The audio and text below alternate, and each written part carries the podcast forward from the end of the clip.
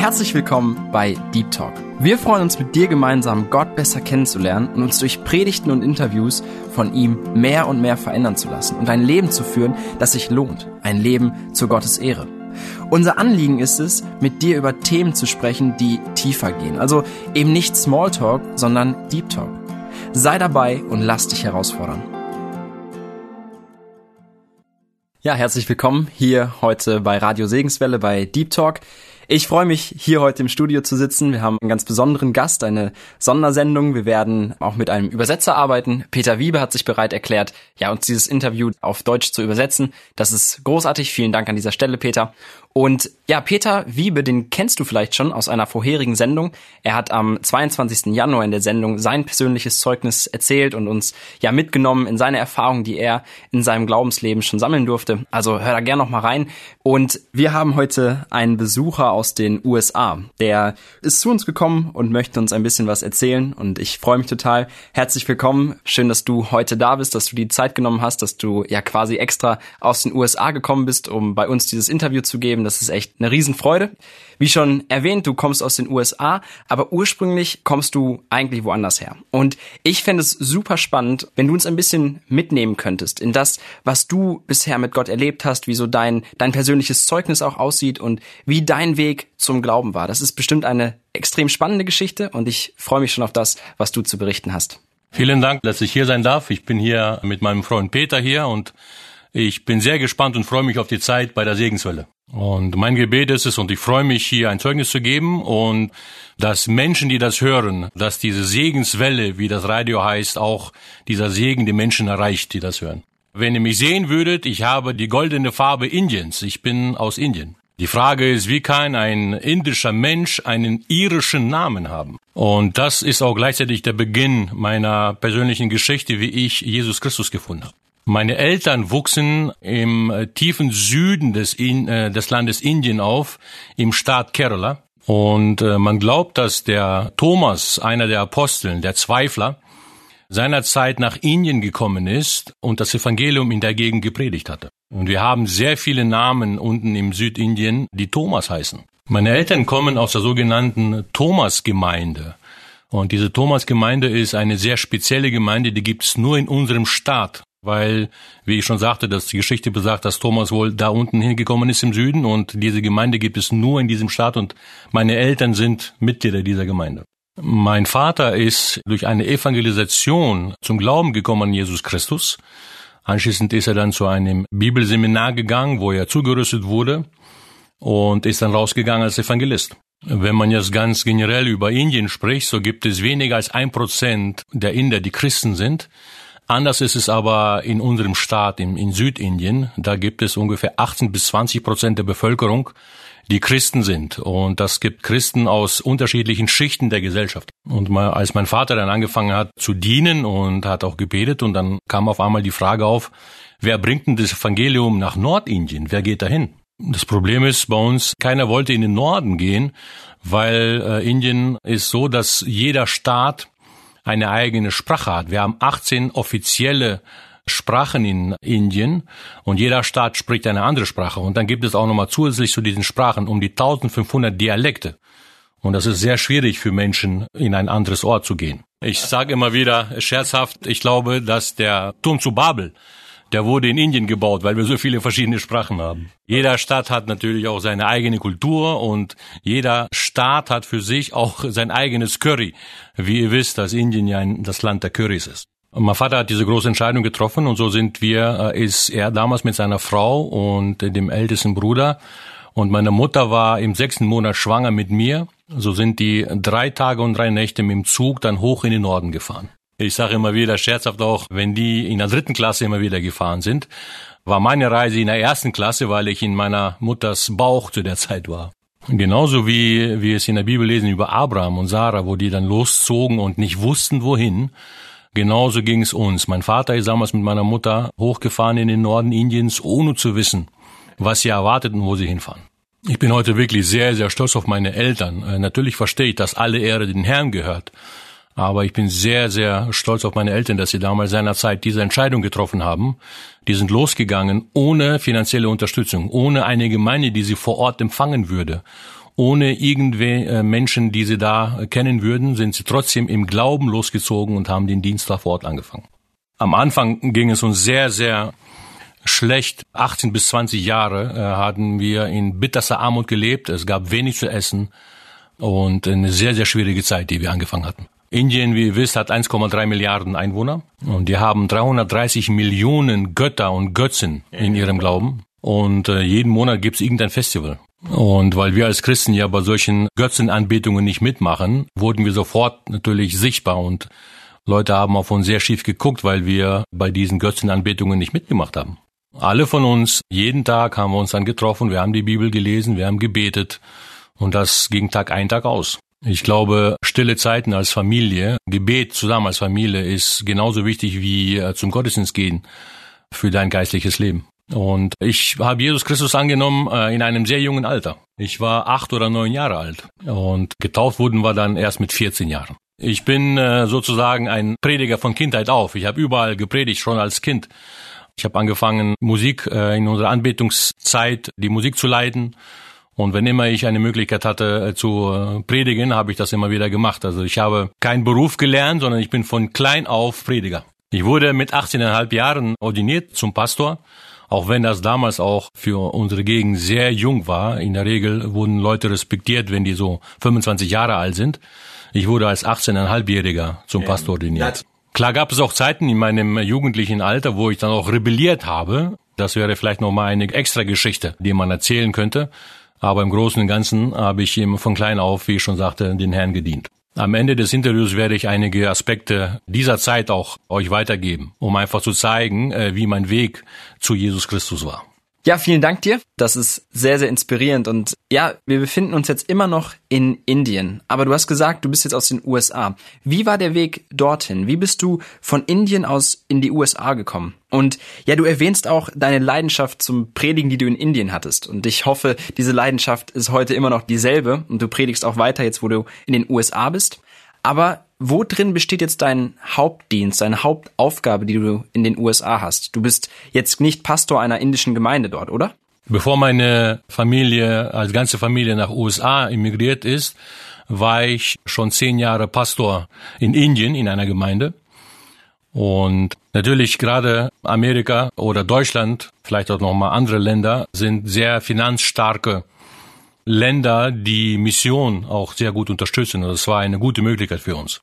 Durch Heinrich Derksen vom Bibelseminar Bonn wurde ich mit russlanddeutschen Gemeinden und Geschwistern in Verbindung gebracht und äh, vom ersten Tag an fühle ich mich wirklich als Teil der Familie. Ich bin sehr froh über Ihren Dienst, den Sie hier tun und auch das Missionswerk, zu dem ich dann auch vorgestellt wurde, mit Waldemar Hader und, und Alex und Peter von Tour Nations. Das sind wirklich Brüder, die ich sehr lieb gewonnen habe. Was ich immer wieder nicht müde bin zu betonen, ist, dass wir für die Gemeinden in Indien beten müssen. Das ist ganz, ganz wichtig, weil die Verfolgung in Indien nimmt zu. Viele Gemeinden müssen in den Untergrund gehen, weil sie verfolgt werden von äh, allen Seiten. Und das ist mein Anliegen und ich werde nicht müde davon zu erzählen, dass wir für diese Geschwister in Indien beten müssen. Und ich kann mich da nur noch mal wiederholen und sagen, bitte, bitte betet für die Gemeinde in Indien, weil auch in den Medien hört man wenig darüber, wie Gemeinden verfolgt werden. Deshalb werde ich nicht müde davon zu erzählen, dass Indien Gebet braucht. Wir sind dann nach äh, USA umgezogen, weil ich dann unter anderem auch im geistlichen Dienst weiterkommen wollte. Ich wollte mich weiterbilden, so dass ich dann im Divinity Seminar mein Master gemacht habe. Meine Berufung ist, wie ich das sehe, ist eine Stimme der Verfolgten sein. Und das tue ich, indem ich fast in jedem Staat in Amerika mittlerweile schon gepredigt habe. Ich bin oft eingeladen in Gemeinden und das ist mein Dienst. Die indischen Gemeindeleiter, die in der Verfolgung die Gemeinde führen, ich nenne sie die stummen Helden. Wir hören nichts von ihnen, die Presse schweigt über sie, aber das sind wirklich Helden des Glaubens, die ihren Dienst trotz Verfolgung tun. Viele laufen Gefahr, verhaftet zu werden und für acht Jahre ins Gefängnis zu kommen, wenn die das Wort Gottes predigen. Das hält dir aber nicht davon ab, das Wort Gottes zu predigen und der Gemeinde vorzustehen. Indien und Nepal sind so unser Fokus in unserem Dienst, wobei wir dann Seminare anbieten. Wir haben Bibelschulen, äh, wo wir Pastoren unterrichten, wo sie auch weiterkommen können. Aber neben Indien und Nepal gibt's noch andere Länder, wo wir unterwegs sind. Aktuell sind es zehn. Ein anderer Zweig unserer Arbeit sind die Kinderpatenschaften, die wir in sechs unterschiedlichen Ländern haben, mit über 1000 unterschiedlichen Kindern, denen wir helfen durch die Patenschaften. Und gerade im Part von Patenschaften hilft uns Tor Nations sehr. Mein persönliches Ziel ist, äh, dass ich 20.000 Kindern eine Patenschaft äh, besorgen kann. Momentan sind wir bei 1.000, das heißt, ich habe noch 19.000 Kinder, die eine Patenschaft brauchen. Und wenn ihr weiteres Interesse habt oder wenn ihr interessiert seid, so eine Patenschaft zu übernehmen, könnt ihr euch bitte an Tor Nations wenden. Das sind unsere Partner vor Ort, mit denen wir zusammen diesen Kindern helfen wollen. Vielleicht sagt ihr 19.000, das ist ja eine Menge Kinder, das ist unmöglich, aber ich kann euch nur eins sagen, es gibt ungefähr 100 Millionen Kinder nur in Indien, die bis zur achten Klasse sind. Also das Alter bis zur achten Klasse. Deshalb sind 19.000 Kinder eigentlich eine kleine Zahl, wenn man das im Verhältnis sieht. Ich mag es zu reisen, ich bin mittlerweile in 34 unterschiedlichen Ländern gewesen. Ich möchte Menschen helfen, dass sie Bildung möglich machen, dass Kinder zur Schule gehen können, das ist mein Dienst oder das ist die Arbeit. Ja, in vielen diesen Ländern sind natürlich sehr schöne Länder, in denen ich unterwegs sein darf, aber auf der anderen Seite gibt es auch eine bittere Armut und viele Kinder, die keine Möglichkeit haben, irgendeine Schulbildung zu bekommen. Und das ist mein Dienst, dass ich diese Länder besuche, davon dann in meinem Kanal berichte und dadurch Menschen gewinne für diese Arbeit. Wow, ja, das ist wirklich sehr ermutigend und ja, berührend auch zu hören. Es ist interessant und ich finde das sehr, sehr wertvoll, wie du zwar dein Heimatland, also wie du Indien zwar verlassen hast, aber niemals dieses Anliegen verloren hast für dein, für dein Heimatland, für das indische Volk, dass du niemals vergessen hast, ja, wo du herkommst und dass dir das ein großes Anliegen ist, dass das indische Volk das Evangelium hört. Ja, und dass du dir immer die Frage gestellt hast, wie kann man die Menschen auch erreichen? Also was ist auch eine, eine Not, die dort ist? Und dass du das gesehen hast, ja, dass du dich um die Kinder und um die Menschen allgemein dort kümmern möchtest. Wir werden da später noch mehr zu hören.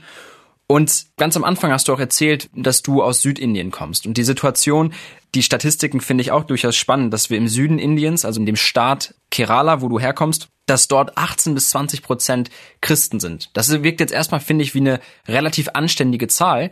Aber in dem Rest Indiens, in den anderen 17 Provinzen oder besonders in Nordindien, sieht es ja anders aus. Dort, ja, könnte man sagen, aus, aus geistlicher Sicht, dort ist es noch viel, viel dunkler. Aber was passiert gerade in Nordindien? Du hast gesagt, dass deine Eltern dorthin gegangen sind, um als Missionare zu dienen. Wie ist dort die Situation tatsächlich? Wie ich schon sagte, waren die Anfänge im Norden Indiens sehr, sehr schwierig. Und 22 Jahre lang hatten wir ganz wenig Ergebnisse. Mein Vater hatte ein Fahrrad, eine Bibel und eine Vision. Das sind die drei Dinge, mit denen er jeden Morgen losgefahren ist und unermüdlich gepredigt hat auf den Straßen. Aber Gott hat ihn wunderbar, auf eine wunderbare Art und Weise genutzt. Und in seinem ganzen Leben hat er über 10.000 Menschen taufen dürfen. Und das Interessante dabei ist, von diesen 10.000, die er getauft hat, über 7.000 wurden in den 22 bis 25 letzten Jahren getauft. Weil die ersten 22 Jahre waren sehr, sehr schwierig und so gut wie kein Ergebnis. Die Moral der Geschichte ist, die ich daraus nehme, das Ende krönt oder das Beste kommt noch und du solltest niemals aufgeben. Durch Gottes Gnade haben wir über eine Million Menschen mit dem Evangelium erreichen dürfen. Bevor Indien die Versammlungen der Christen verboten hatte, durften wir große Evangelisationen machen. Und ich hatte das Privileg, Billy Grahams Enkel in, im Seminar kennenzulernen, wo ich studiert habe. William Graham Vierte und er wird der nächste Präsident der Organisation sein. Und er saß mit mir zusammen im Griechischunterricht, einen Tisch vor mir und das ist so, wie wir uns kennengelernt hatten. Und ich habe immer wieder gelacht, Griechisch ist immer Griechisch immer noch zu uns, wir verstehen es nicht. Und wo ich dann eine Gemeinde in den USA geleitet hatte, hatten wir in unserer Stadt ein großes Evangelisationsevent und ich habe ihn eingeladen. Und dann habe ich die Stelle in der Gemeinde abgegeben und ich bin dann zurück nach Indien gegangen und ich habe meine Kinder mitgenommen, dass sie die indische Kultur kennenlernen und dass sie das Land auch lieb gewinnen. Heute ist es so, dass ich im Jahr ungefähr vier bis fünf Mal nach Indien fahre und im Groben ist es ein halbes Jahr, dass ich in Indien lebe. So hat der Will Graham mich dann eingeladen zur Billy Graham Association und Tom Phillip, derjenige, der dann die Evangelisationsunterricht macht. Ich durfte da bei ihm dann im Unterricht auch sitzen und lernen. Und dann habe ich Will eingeladen zu seinem ersten großen Evangelisations eine Evangelisationswoche in Indien. Und durch Gottes Gnade sind über 50.000 Menschen zu dieser Evangelisation damals in Indien gekommen.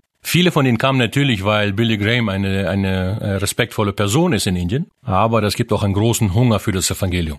Zehn weitere Evangelisationen folgten und so, dass sehr viele Menschen zu Christus gekommen sind. Aber unsere Hauptaufgabe haben wir darin gesehen, dass wir nationale Leiter ausbilden. Da ist wirklich eine Erweckung innerhalb der Mission in den letzten 30 Jahren. Der Fokus ist unerreichte Volksgruppen. Die größere Vision ist aber die, dass man einheimische Leiter, einheimische Menschen die die Sprache kennen, die die Kultur kennen, die finanziell auch nicht so teuer sind wie ausländische Missionare, die in der Gesellschaft drinnen sind, dass man diese Menschen anleitet, dass man sie anlernt und dass diese Menschen dann losgehen und Gemeinden gründen. Durch die Gnade Gottes sind in den letzten 55 Jahren des Dienstes über eine Million Menschen, die das Evangelium gehört haben. Und das sind teilweise Orte, die am wenigsten erreichte Menschen sind. Mein Vater ist dann losgegangen in diese Orte. Ich bin dann später gefolgt. Heute sind es die einheimischen Leiter, die dann gehen und in diesen unerreichten Plätzen predigen. Durch unsere Konferenzen haben wir über 10.000 Leiter und Pastoren trainiert. Fünf bis 700 Pastoren auf einmal kommen dann zusammen und wir haben dann Training zusammen. Und dann haben wir große Kindercamps und Medizincamps. Wir brauchen Ärzte immer wieder auch in diesen Einsätzen, die dann rausgehen und die Menschen vor Ort untersuchen. Mein Vater war Teil einer Bewegung oder es wurden durch seinen Dienst mehr als 2000 Hausgemeinden in dieser, in dieser Gegend gegründet. 2019 hat der Herr ihn zu sich gerufen, er ist zum Herrn gegangen und äh, rückblickend kann ich sagen, die meiste Zeit seines Lebens hat mein Vater verbracht in Lehmhütten, in äh, Plätzen, wo die Ärmsten der Armen leben. Der hat mit ihnen gegessen, er hat mit ihnen getrunken, er hat mit ihnen gelebt und hat immer wieder das Evangelium gepredigt. Und 2019, als der Herr ihn dann abgerufen hat von dieser Welt, hat er natürlich ein großes Loch in meinem Herzen hinterlassen. Wow. Groß ist unser Gott, dass er uns schwache Menschen wirklich gebraucht, um ja Großes in Indien zu tun. Über die Jahre, sagst du, wurden mehr als eine Million Menschen erreicht. Und ja, laut dem, dem Joshua Project, das ist eine, eine Internetseite, die ich auch dir, lieber Hörer, gerne ans Herz legen möchte. Die kommt sogar schon mal in einem Interview mit Arthur Mattis vor. Wenn du dort nochmal zurückblickst und dir dieses Interview anhören möchtest, wirst du auch noch etwas zu dieser Seite hören. Da hast du die Möglichkeit, ja ganz, ganz viele vielleicht sogar alle unerreichten Volksgruppen zu sehen und für sie ganz, ganz besonders zu beten. Und laut dieser Seite sind in Indien und in den Nachbarstaaten, dort ist die absolute Mehrheit von unerreichten Volksgruppen beheimatet. Und genau in dieser Region befinden wir uns jetzt gerade. Ja, dein Papa war ein wahrer Jünger und mit seinem Fahrrad und der Bibel, ich stelle mir das richtig, richtig schön vor, dieses Bild zu sehen von diesem Mann, der ein Herz für Gott hat und mit seinem Fahrrad und der Bibel unterm Arm unterwegs ist und da drängt sich mir eigentlich die Frage auf. Indien ist so groß und du hast es schon genannt, dass dort 18 verschiedene Staaten sind, wo verschiedene Sprachen auch gesprochen werden. Dazu kommen erschlagende 1500 Dialekte. Und gibt es überhaupt genug Bibeln für all diese gesprochenen Sprachen? Wie ich schon sagte, gibt es ja 18 offizielle Sprachen in Indien und alle diese offiziellen Sprachen haben auch eine Schrift. Ich persönlich spreche zum Beispiel drei dieser Sprachen. Wenn es aber darum geht, um Dialekte und um Stammessprachen, die dann in den Orten gesprochen wird, da gibt es weder eine Schrift, noch gibt es auch Bibeln in dieser Schrift. Ja, das scheint wirklich ein extrem großes Anliegen zu sein. Und ja, für mich ist es sehr spannend zu erfahren, ja, wie du sagtest, ihr arbeitet unter unerreichten Volksgruppen. Und was sind dort eigentlich die Hauptherausforderungen oder die größten, ja, Challenges, die ihr habt in diesem Kontext? Ist dort vielleicht zum einen die, die Ausbildung von Pastoren oder den Menschen, ja, vielleicht besonders den Kindern, diese Erziehung, die Bildung, ist die vielleicht eine große Herausforderung? Oder ja, ist es wirklich vor allem die Armut, die dort herrscht, oder diese, diese geografische Distanz zwischen den Menschen? Oder was ich mir auch gut vorstellen kann, ist es vielleicht eine komplett andere Weltanschauung, die dort in Indien ist und die vielleicht das Evangelium ein Stück weit hindert, soweit man das Evangelium halt hindern kann. Aber macht die Weltanschauung, die dort herrscht, vielleicht das Ganze etwas schwieriger? Oder ist es tatsächlich die Diskrepanz zwischen einer gesprochenen und einer beschriebenen Sprache, also einer Sprache, die, die vielleicht noch nicht verschriftlicht ist? Und dann ist die, die Frage, die sich mir dann stellt, wenn diese Diskrepanz da ist, Könnten Leute, wenn man ihnen die Bibel gibt, könnten sie die überhaupt lesen? Oder sind die Dialekte so abweichend, dass das vielleicht gar nichts bringen würde, in Anführungszeichen? Die meisten Menschen, die zur Schule gegangen sind, die können natürlich auch lesen. Und die haben rein theoretisch auch die Möglichkeit, die Bibel in ihrer Sprache zu lesen. Es gibt aber auch sehr viele Menschen, die nicht zur Schule gegangen sind. Es ist so, dass nach der achten Klasse ganz, ganz viele Menschen dann einfach aufhören, zur Schule zu gehen so dass wir in den Dörfern auch viele Menschen haben, die nicht lesen können und schreiben. Und oft ist es dann auch so, dass bei diesen Menschen dann deren Kinder es ihnen vorlesen. Es gibt aber auch eine wunderbare Möglichkeit, auch diesen Menschen das Evangelium zu predigen, wenn wir zum Beispiel einheimische Leiter unterstützen, sei es einfach ein Fahrrad für sie kaufen oder ein Motorrad, so dass diese Menschen dann losgehen können und äh, den Menschen, die nicht lesen und schreiben können, die keine Möglichkeit haben, das Wort Gottes zu hören, dass es denen erzählt wird. Wie ich schon sagte, äh, dadurch, dass wir den Fokus auf die einheimischen Leiter gelegt haben, ist natürlich der geistliche Erfolg nicht ausgeblieben, sondern Gott hat das wirklich gesegnet und in den letzten Jahren haben wir einen enormen Anstieg an Gemeinden, an Menschen, die zum Glauben kommen. Die Herausforderung aber aktuell ist, dass diese Menschen verfolgt werden. Das Gesetz besagt zwar, dass wir frei unsere Glauben ausleben können, aber da gibt es ein Problem. Wir haben zwar eine Regierung, die dann für das ganze Land da ist, aber wir haben auch auf nationaler Ebene in jedem Staat eine eigene Regierung. Und die meisten Staaten, die in Nordindien liegen, haben ein Gesetz verabschiedet, das nicht erlaubt zu konvertieren. Das Gesetz besagt, was äh, zum Beispiel in diesen Nordländern verabschiedet wurde, dass du nicht den Glauben wechseln darfst durch Gewalt oder durch Mildtätigkeit. Jeder versteht, dass man natürlich eine Religion nicht jemanden aufzwingen kann, auch wenn das in der Vergangenheit passiert ist. Aber da ist eine sehr breite Definition beim Wort Mildtätigkeit. Das bedeutet zum Beispiel, wenn du jemanden Essen anbietest oder wenn man jemanden Kleidung anbietest und damit auch sagst, dass Jesus dich liebt, dass es für dich dann eine kriminelle Tat ausgelegt werden kann. Und da gibt es noch ein anderes Problem, was sehr wichtig ist. Du darfst auch nicht predigen, indem du geistlichen Segen versprichst. Wenn du zum Beispiel sagst, dass Jesus dir die Sünden vergibt und du ewiges Leben hast, dann gibst du denen geistliche Hoffnung. Und das ist per Gesetz in Indien verboten. Und damit schließt sich im Prinzip die Tür für das Evangelium. Drei unserer Pastoren sind in den letzten Tagen verhaftet worden, weil die durch dieses neue Gesetz das nicht machen durften. Wenn du verhaftet wirst, du, du wirst, kommst gegen Kaution nicht frei.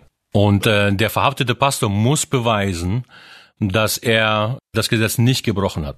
Und drei unserer Pastoren sind aufgrund dieses neuen Gesetzes verhaftet worden. Die hatten eine Hausgemeinde. Und diese radikale Gruppe kam und haben sich bei der Polizei beschwert und die Polizei kam und hat diese drei Pastoren mitgenommen. Und die mussten 30 Tage im Gefängnis sein. 10 mal 20 Raum. In diesem Raum waren bis zu 20 Personen, die da drinnen waren. Eine offene Toilette in der Ecke. 16 Stunden mussten sie in dieser Zelle verbringen, jeden Tag. Sehr, sehr viele Kriminelle natürlich, die äh, da auch in dem Raum saßen und unsere Geschwister wurden, unsere Brüder wurden sehr, sehr angefeindet in dieser Zelle. Einer unserer Pastoren, nennen wir ihn mal Nathanael, der sagte, selbst einem Feind würde ich es niemals wünschen, in so eine Zelle zu gehen. Die sind durch viele Schwierigkeiten gegangen, aber der Herr hat ihnen Kraft gegeben. Und selbst im Gefängnis durften sie ein Bekenntnis für Jesus ablegen. Und sechs Menschen haben sich bekehrt. Auch wenn das Gefängnis geschlossen ist, das Evangelium kann nicht geschlossen werden. Einer der Personen, die zu Jesus Christus gekommen sind, war ein Menschendealer. Und er sagte, wenn ich jemals rauskomme, werde ich nie wieder in mein altes Leben zurückkehren. Ein anderer hatte 35 Straftaten begangen. Und dieser Mensch sagte, du, wenn du rauskommst, geh sofort zu meiner ganzen Familie und predige diese gleiche Botschaft, die du mir gepredigt hast, weil das eine befreiende, eine sehr gute Botschaft ist. Und der Pastor sagte, ich kann das nicht tun, weil dafür wurde ich ja auch ins Gefängnis gesteckt und äh, ich wurde geschlagen, weil ich das Evangelium gepredigt habe. Und da sagt er, mach dir mal keine Gedanken darüber, weil wenn du rausgehst und predigst und wenn die Polizei dich wieder packen sollte, dann werde ich rauskommen und werde diese alle ermorden. Und der Pastor sagte, nein, nein, bitte mach das nicht. Einfach um zu zeigen, dass Bekehrung eine Sache ist, aber die müssen natürlich auch in der Jüngerschaft wachsen. Und die Gemeinde in Indien und Nepal gehen in den Untergrund. Ich möchte mich dann nochmal wiederholen. Bitte vergisst uns nicht in euren Gebeten. Wir glauben fest daran, mit Gottes Hilfe wird die Gemeinde trotz dieser Verfolgung wachsen, weil die Geschichte zeigt uns auch, dass geistlicher Wachstum kann auch nicht durch Verfolgung gestoppt werden. Ja, für mich, der ich hier in Deutschland sitze, jetzt hier in diesem Stuhl im Radiostudio, fällt es mir schwer und ich glaube, das ist eigentlich gar nicht möglich. Es ist für mich unvorstellbar, womit die Pastoren dort in Indien tagtäglich konfrontiert sind und womit sie auch rechnen müssen im Dienste Jesu. Und ja, ich frage mich jedes Mal, das ist einerseits so furchtbar zu hören, wie ja die Geschwister misshandelt werden und wie sie ja verfolgt werden, ins Gefängnis gesteckt werden. Und doch ist es andererseits verleitet es mich irgendwie zum Lob, weil es beeindruckend ist zu sehen, wie Gott auch diese Situation gebraucht und ja sich selbst groß macht und wirkt. Ja, wie er in diesen schrecklichen Situationen Türen öffnet und ja tatsächlich Christen in die Gefängnisse sendet, um den Gefangenen dort Hoffnung zu bringen, indem sie ja in den Gefängnissen die Möglichkeit haben, das Evangelium weiterzugeben. Und das, das finde ich, ist irgendwie ja trotz dieser furchtbaren Situation, für die wir beten wollen, dass die sich verändert, aber dass trotzdem, dass wir das als Ermutigung auch nehmen und für die Geschwister dort beten und auch Gott loben, dass er auch Herr über diese Sachen ist und ja auch sich dadurch verherrlichen kann, die Sachen gebrauchen kann. Ja, ich denke, den meisten von uns ist wahrscheinlich bewusst, dass Indien eine ganz, ganz andere Kultur, Weltanschauung und auch Religion hat, als wir das hier in Deutschland oder in, in Europa allgemein vielleicht haben. Und du hast uns von den Konsequenzen der Pastoren berichtet. Und ja, das ist eigentlich auch wieder im Grunde unvorstellbar, dass allein der Verdacht ausreicht, der predigt das Evangelium, um diese Person ins Gefängnis zu stecken. Also es scheint mir so, als bräuchte es überhaupt keinen richtigen Beweis, sondern es reicht dieser Vorwurf der Blasphemie, also der, der Gotteslästerung, des natürlich nicht unserem Gott, sondern der anderen, ja, Götzen, dass schon da ein, ein Verdacht reicht, um die Leute ins Gefängnis zu stecken. Aber das sind die, ja, die, die gesetzlichen Konsequenzen. Aber gibt es auch soziale Konsequenzen, mit denen die, die Christen rechnen müssen? Wenn sich zum Beispiel jemand bekehrt, was sind die Folgen daraus? Wird er, er oder sie sozial ausgegrenzt in den Dörfern oder, ja, womit müssen Neubekehrte in diesem Kontext rechnen? Wenn du Christ wirst, dann wirst du als Verräter natürlich angesehen und wirst auch immer wieder so gerufen. Auch wenn es offiziell ja Religionsfreiheit ist, aber die Inder verstehen es so, dass wir alles Hindus sind und alle anderen, die zu einer anderen Religion gehören oder an was anderes glauben, sind Verräter. Es ist ja nicht so, dass äh, wir respektieren ja auch andere Religionen und gehen da sehr verantwortungsvoll um, aber wir predigen ja nur, dass Jesus Christus der Weg der Wahrheit und das Leben ist. Und leider ist es tatsächlich so, sobald jemand Christ wird, wird er als Verräter in der Gesellschaft angesehen, weil er den Glauben der Väter verraten hat. Religion ist auch bei uns Kultur, das ist Teil der Kultur. Und wenn immer du Christ wirst, dann verneinst du nicht nur deine Religion, sondern gehst auch gegen deine eigene Kultur. Und wir müssen mit sehr viel Respekt dann natürlich an die Sache drangehen, aber ähm, wenn wir ehrlich sind, ist es ja auch das, was Jesus sagte. Äh, wenn ihr mich annehmen werdet, wird euch die Welt hassen. Ich erinnere mich an die Worte eines der großen deutschen Theologen, Dietrich Bonhoeffer. Und der sagte, wenn ähm, Jesus uns ruft, dann bittet er uns zu kommen und zu sterben. Auch wenn das natürlich ein sehr schwieriger Weg für uns ist und dass keiner von uns freiwillig leiden möchte, aber das ist der Weg, den Jesus so vorgezeichnet hat. Und wir gehen ihn, weil wir fest davon überzeugt sind, dass uns ja auch eine wunderbare Zukunft erwartet. Und Jesus sagt, wer mit mir leiden wird, der wird später mit mir regieren. Ja, das ist für mich sehr, sehr demütigend zu hören, wie diese Geschwister dort bereit sind, diesen extrem hohen Preis zu zahlen, diese Bürde auf sich zu nehmen für ihren Glauben und sich ausgrenzen zu lassen. Ich war zwar noch nie in Indien, aber in ja vielleicht vergleichbaren Kontexten und dort habe ich so erlebt, dass ich glaube, die Gemeinschaft dort noch viel, viel wichtiger ist als hier in Deutschland. Hier in Deutschland bin ich ja relativ unabhängig. Also wenn ich jetzt ausgegrenzt werde aufgrund meines Glaubens oder irgendetwas anderem, habe ich immer noch die Möglichkeit, so meine Grundbedürfnisse in der Form zu stillen, dass ich einkaufen gehen kann. Ich habe weiterhin einen Zugang zu Trinkwasser, zu Elektrizität und so weiter. In einem Dorf in Indien stelle ich mir das ganz, ganz anders vor. Ich glaube, da ist man noch viel, viel abhängiger von seinen Mitmenschen. Bitte bestätige das oder, oder widersprich mir. Vielleicht, ja, kann ich mir das vorstellen, so zum Beispiel, dass bei dem Nachbarn vielleicht der Trinkwasserbrunnen des Dorfes steht. Und wenn ich als Christ ausgegrenzt werde und der mich nicht mehr auf sein Grundstück lässt, dann habe ich keinen Zugang mehr zum Trinkwasser. Und dass die Menschen trotz dieses enormen Preises, ja, der, der wirklich auf das physische Leben bezogen lebenswichtig ist, dass sie bereit sind, diesen Preis zu zahlen und trotzdem Jesus nachzufolgen. Ich finde das ja demütigend und auch irgendwie genial. Und ich wünsche mir, dass das ja in meinem Leben auch irgendwie eine Veränderung hervorruft, dieses Bewusstsein zu haben. Ich möchte dich und mich heute mit zwei Fragen konfrontieren und herausfordern. Inwiefern sind wir bereit, unsere Geschwister in Indien und in den umliegenden Ländern wirklich zu unterstützen und zu ermutigen? Und was sind wir ganz persönlich bereit für das Evangelium zu geben, beziehungsweise vielleicht sogar aufzugeben? Sind wir bereit, uns einsperren zu lassen? Sind wir bereit, soziale Ausgrenzung auf uns zu nehmen? Vielleicht ja auch nicht mehr als, als cool zu gelten, nicht mehr so angesehen zu sein, wie wir es vielleicht jetzt gerade sind. Oder ja, sind wir bereit, wirklich auch nicht mehr an allen Dingen oder gesellschaftlichen Bräuchen teilzunehmen? Ist es uns das wert, was immer auch die Konsequenz sein mag? Eine letzte Frage an dich ganz persönlich.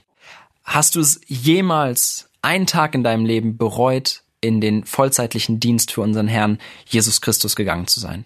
Einer unserer Pastoren, seine Frau ist dann schwanger geworden. Und bei uns ist das oft so, wirklich, wenn die Menschen mitkriegen, dass du Christ geworden bist, dann bist du wie ein Aussätziger. Du bist wirklich ausgesetzt, du bist nicht mehr Teil der Community, du bist nicht mehr Teil der Gemeinschaft. Und diese schwangere Frau, der wurde zum Beispiel der Zugang zu der Wasserquelle im Dorf verboten. Die durfte nicht Wasser holen im, im Dorf. So war die gezwungen, nachts ungefähr in ein, eine andere Wasserquelle zu gehen, einen halben Kilometer weg, und das Wasser von da zu holen. Zum Glück haben wir als Missionswerk die Möglichkeit, dass wir Brunnen bohren können, so dass wir die Möglichkeit hatten, dann auch eine Bohrung speziell für dieses Ehepaar zu machen. Und wir haben es genannt lebendiges Wasser und die Idee war zum einen nicht nur, dass wir das Wasser, den Durst vom Wasser stillen hier auf der Erde, sondern dass Jesus Christus auch unseren geistlichen Durst stillen kann. Und hier kommt der coole Part der Geschichte. Dieses Ehepaar hat genau das Gegenteil gemacht. Sie haben dann diese Quelle einfach für die ganzen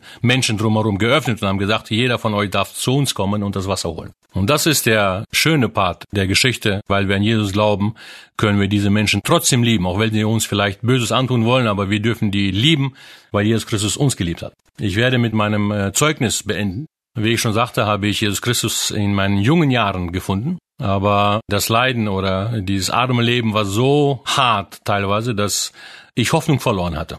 Und in den Teenageralter wollte ich raus aus dieser Armut. Und ich habe mir damals entschlossen, ich möchte nicht die Wege meines Vaters gehen, weil das die Wege sind, wo man leiden muss. Und ich möchte auch nicht, dass meine zukünftige Frau und meine Kinder diese Armut erleben müssen. Und äh, ich kann ein bisschen singen und ich hatte eine englische Band, das war damals sehr modern. Und ich wollte auch ein, ein Fernsehstar werden. Und äh, auch in Politik habe ich mich ein bisschen investiert. Es war so, dass äh, bei uns in der, in der Schule dann auch immer wieder Leute gewählt wurden und so war ich einer von diesen Menschen. Ich hatte zwar kein Geld, aber ich konnte reden. Und ich habe gehört, dass viele Präsidenten gewählt werden, weil sie gut reden können. Und ich habe tatsächlich äh, so erlebt, dass viele Menschen mir gefolgt sind. Und derjenige, der dann mein Konkurrent war, der äh, war dann sehr böse auf mich. Und diese Menschen, die haben natürlich auch Gangs, also die politischen Gegner dann. Und das kann auch passieren, wenn die nicht gewinnen, dass der andere Gegner dann auch mal einfach gekidnappt wird. Und ich bin von Natur aus nicht wirklich sehr mutig. Wenn meine Kinder zum Beispiel Probleme haben, dann äh, springt immer meine Frau als erste eins, nicht, nicht ich. Und äh, ich kam wirklich manchmal an äh, sehr schwierige Situationen, weil ich gegen den Willen Gottes immer wieder gekämpft habe. Ich bin nach Hause gegangen, habe mich in meinem Bett gewälzt, konnte nicht einschlafen. Und meine Mutter ist jemand, die immer wieder sehr, sehr genau beobachtet hat, wie unser Leben sich entwickelt. Und sie würde immer wieder zu mir kommen, äh, obwohl ich ein Rebell zu der Zeit war und die hat mich immer wieder geliebt. Dann sagte sie mir auch immer wieder, dass Gott einen bestimmten Plan und ein, ein, eine Berufung für dein Leben hat. Übrigens, ich vermisse meine Mutter sehr. Sie ist äh, vier Monate zurück gestorben in der zweiten Covid-Welle bei uns in Indien. Und leider durfte ich sie nicht mehr sehen, weil sie innerhalb von 24 Stunden beerdigt werden musste. Die letzten vier Monate waren äh, oder sind die dunkelsten Stunden in meinem Leben. Durch die ganze Geschichte, durch die ganze Armut, die wir durchgegangen sind, war meine Mutter immer wieder ein Engel, auf die ich hochgeschaut habe. Ja, bitte bittet für mich, dass Gott mich durch diese Zeit führt.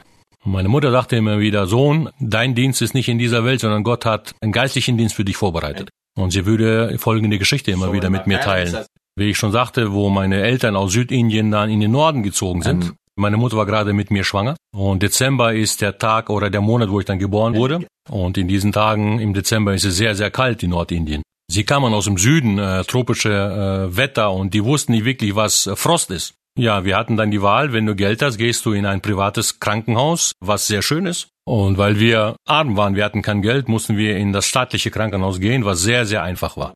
Meine Mutter war sehr schwach, weil die unterernährt war in der Zeit. Das Bett im Krankenhaus war sehr dreckig, zerbrochene Fenster, keine Heizung im Gebäude, kalter Wind kam durch das Fenster, dreckiges Bett mit äh, verschiedenen Ungeziefer da drauf. Und hier sagt meine Mutter, du warst ein kleines, neugeborenes Baby. Ich hatte keine warme Kleider. Also hat sie mich einfach genommen und in ein langes Tuch eingewickelt. Meine Mutter sagte, ich konnte dich nicht auf das Bett legen, weil da Ungeziefer war auf dem Bett. Dann hat sie mich ganz fest an ihr Körper gedrückt, damit ich überleben würde. Und dann betete sie einfach, hat mich fest an, an sie gehalten und hat zum Herrn geschrien und gesagt, Herr, du siehst, dass ich äh, nicht weiter weiß, dieses Kind wird sterben. Und wenn du ihm das Leben schenkst, werde ich in dir weinen. Um diese lange Geschichte kurz zu machen, in der Zeit äh, ist ein Prediger durch die Stadt gezogen und er hat gehört, dass hier ein neues Ehepaar angekommen ist, was hier dienen will. Und er kam dann und äh, hat dann einige Sachen, warme Kleider für mich eingekauft und gab meinen Eltern Geld, dass es für die nächsten paar Monate gereicht hätte. Dieser Mann, der heute zu euch spricht, das ist der, vor 55 Jahren war dieser Mann dieses kleine Kind in den Armen dieser Mutter. Aber der Herr hörte der Schrei meiner Mutter und kam und half meiner Mutter und machte so, dass ich überlebt habe. Und bin wirklich immer wieder gedemütigt und sehr demütig gehe ich an meinen Dienst ran, dass ich dieses große Privileg habe, den äh, Menschen von Jesus Christus zu erzählen. Und äh, als meine Mutter mir diese Geschichte erzählt hatte, hat das natürlich mein ganzes Leben verändert. Und ich habe an dem Tag mein Leben dem Herrn übergeben und habe es gewidmet und habe gesagt, ich möchte dir von nun an dienen. Und Apostelgeschichte 1, Vers 8 ist mein Leitvers, ist mein Lebensvers. Und ich möchte euch, liebe Zuhörer, und auch mich persönlich mit diesem Vers heute herausfordern. Jesus sagt, und ihr werdet die Kraft des Heiligen Geistes empfangen. Und ihr werdet meine Zeugen sein in Jerusalem, Judäa und bis ans Ende der Erde. Als ein armer Teenager habe ich damals diesen Vers als mein Lebensmotto genommen. Die größte Kraft auf der Welt ist Gottes Kraft, äh, die durch den Heiligen Geist zu uns kommt. Er gibt das nicht uns, diese Kraft, damit wir berühmt werden, damit wir bekannt werden. Der einzige Grund, warum er uns diese Kraft gibt, damit wir das Evangelium predigen, damit wir den großen Missionsbefehl machen können. Er gibt uns diese Kraft, damit wir den Missionsbefehl ausführen können. Wenn wir in unsere Welt reinschauen, da gibt es sehr viele Probleme, politische Probleme. In Amerika ist der soziale Unfrieden da. Politisch äh, sind die Menschen tief zerstritten. Afghanistan ist die neue Schlagzeile. Keiner dachte, dass das passieren wird. Und wenn wir die Welt so schauen, verlieren wir manchmal den Mut und die Kraft. Und dann fragen wir uns, was soll ich tun? Wir fühlen uns kraftlos. Aber hier ist die Wahrheit. Ja, wir sind kraftlos. Aber das ist nichts, was wir nicht tun können. Und der Apostel Paulus sagt, ich kann alles machen durch Christus, der mich mächtig macht. Gott hat uns diese Kraft gegeben, damit wir einen Unterschied in der Welt machen können. Wir können dieses Evangelium, diese frohe Botschaft weitergeben. Wir können durch diese Kraft Menschen lieben. Wenn wir über die Flut nachdenken, die in Deutschland getroffen ist. Ich habe gehört, dass die Gemeinde als erstes rausgegangen ist und die Liebe Gottes diesen Menschen erwiesen hat. Ja, wir haben alle Kraft, die wir brauchen, um den Missionsbefehl zu erfüllen. Ich möchte euch einfach herausfordern, diese Kraft einfach auch in eurem Leben Wirklichkeit werden zu lassen, kleine Schritte zu gehen, kleine Glaubensschritte zu wagen und dadurch das Evangelium bis ans Ende der Welt tragen. Alle Menschen, die von Gott gebraucht wurden, haben ihre Ängste gehabt, aber sie haben diese Angst überwunden, indem sie einfach auf die Kraft Gottes vertraut haben. Und mach diesen Glaubensschritt auch du heute. Und wir können die Welt verändern durch die Kraft Gottes.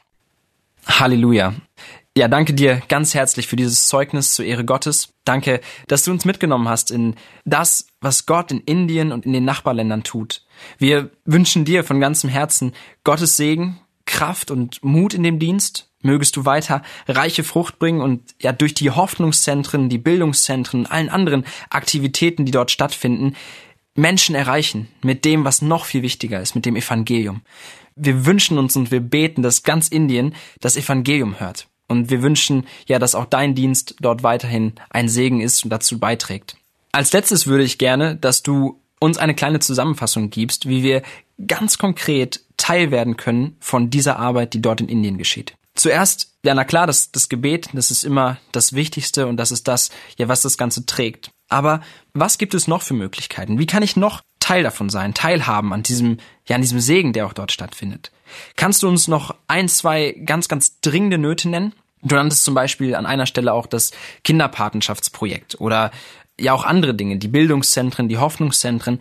Aber gib uns ruhig noch weitere ganz konkrete Anliegen, für die wir beten können. Vielen Dank, dass du diese Frage mir stellst. Ich würde damit anfangen zu sagen, dass bitte vergisst nicht die verfolgte Gemeinde in Indien in euren Gebeten. Wir haben äh, Kinderpatenschaften in sechs äh, Ländern. India, Nepal, äh, in Südamerika ist es dann Ecuador, Kolumbien, Philippinen und Thailand. Das war immer das Ziel meiner Mutter, die gesagt hat, ich habe meine Kinder zwar in Armut erzogen, aber ich habe sie in der Liebe Christi erzogen. Und das hat sie mir immer wieder gesagt, tu das auch den anderen Kindern in dieser Welt. Es kostet ungefähr 35 Dollar pro Monat, so einem Kind zu helfen. Wir helfen dadurch, dass Kinder in der Schule sind. Bildung ist in diesen Ländern natürlich sehr, sehr wichtig, wie überall, damit sie gut von böse unterscheiden können und dass sie auch eine bessere Möglichkeit im Leben haben. Und nur das Wort Gottes kann dir wirklich ewige Veränderung geben. Das zweite große Projekt, was wir haben, ist lebendiges Wasserquelle. 1500 Dollar kostet so eine Bohrung, eine Wasserbohrung in einem der Ortschaften in den armen Gegenden. Und das ist natürlich eine große Möglichkeit, einmal den Leuten vor Ort zu helfen, aber auch das lebendige Wasser den Menschen zu bringen. Wir haben als drittes ein Fonds für die verfolgten Pastoren. Und da kann man sich auch daran beteiligen, jeden Geldbetrag zu spenden, damit diesen Menschen geholfen wird. Wenn Pastoren und deren Familien attackiert werden, wenn die verletzt werden oder wenn die vor Gericht kommen, dann hilft dieser Fonds, dass man Geld freigibt für Medizin, für Krankenhausaufenthalte oder für Anwaltskosten. Vielen Dank, dass ihr das hört und vielen Dank, dass ihr hilft. Ja, ganz, ganz herzlichen Dank nochmal auch an Peter. Ganz besonderes Dankeschön an dich, dass du die Zeit genommen hast zu übersetzen. War echt ein großer Segen, großes Geschenk. Und ich möchte dich, lieber Hörer, echt ermutigen. Du hast jetzt viel, viel gehört und spul vielleicht an der einen oder anderen Stelle nochmal zurück, dass du es genau hörst und lass das nicht an dir vorübergehen. Es gibt so viele Möglichkeiten, wo du heute noch direkt dabei sein kannst. Treff dich mit Leuten zusammen, betet gemeinsam für die Situation in Indien, für die Pastoren, Überlegt euch, ob ihr vielleicht gemeinsam als Jugendgruppe oder auch alleine vielleicht eine Patenschaft übernehmen möchtet für so ein Kind. Meldet euch bei Tour All Nations, dort bekommt ihr sicherlich noch mehr Informationen, wenn ihr dabei sein möchtet. Ja, und seid nicht still, sondern macht wirklich was, ihr könnt was tun und denkt an den Vers aus Apostelgeschichte 1, Vers 8, der gilt ja für alle, die dem Herrn nachfolgen. Und das möchte ich dir ganz besonders heute wünschen. Also schön, dass du eingeschaltet hast und ja, teil das auch gerne Bring es auch gerne in deine Gemeinde mit ein, in die Jugendgruppe. Gemeinsam seid dabei und verpflichtet euch auch für die verfolgte Gemeinde zu beten. Vergesst sie nicht, unsere Geschwister, die dort wirklich bereit sind, viel zu geben. Und stell dir auch gerne die Frage, was bist du bereit zu opfern für das Evangelium, für deinen Glauben? Und ja, was kannst du heute tun, um den Geschwistern ein Segen zu sein? Also, habt noch eine gesegnete Woche und bis zum nächsten Mal.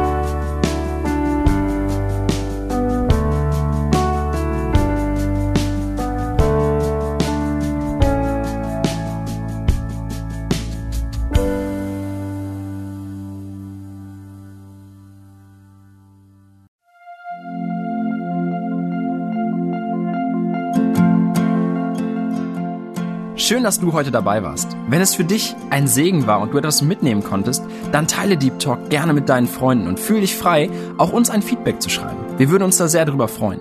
Wenn du heute zum ersten Mal dabei warst oder eine Sendung verpasst hast, kannst du alle vorherigen Sendungen auf Spotify oder auf Soundcloud finden. Mehr Infos über Deep Talk oder Segenswelle allgemein findest du auf www.segenswelle.de oder auf unserem Instagram-Feed, auch unter Segenswelle zu finden. Falls du Fragen und Anregungen, zum Beispiel Themenvorschläge hast, schreib uns gerne. Wir wünschen dir noch eine gesegnete Woche mit den Worten aus Kolosser 3, Vers 17. Und was immer ihr tut, in Wort oder Werk, das tut alles im Namen des Herrn Jesus und dankt Gott dem Vater durch ihn.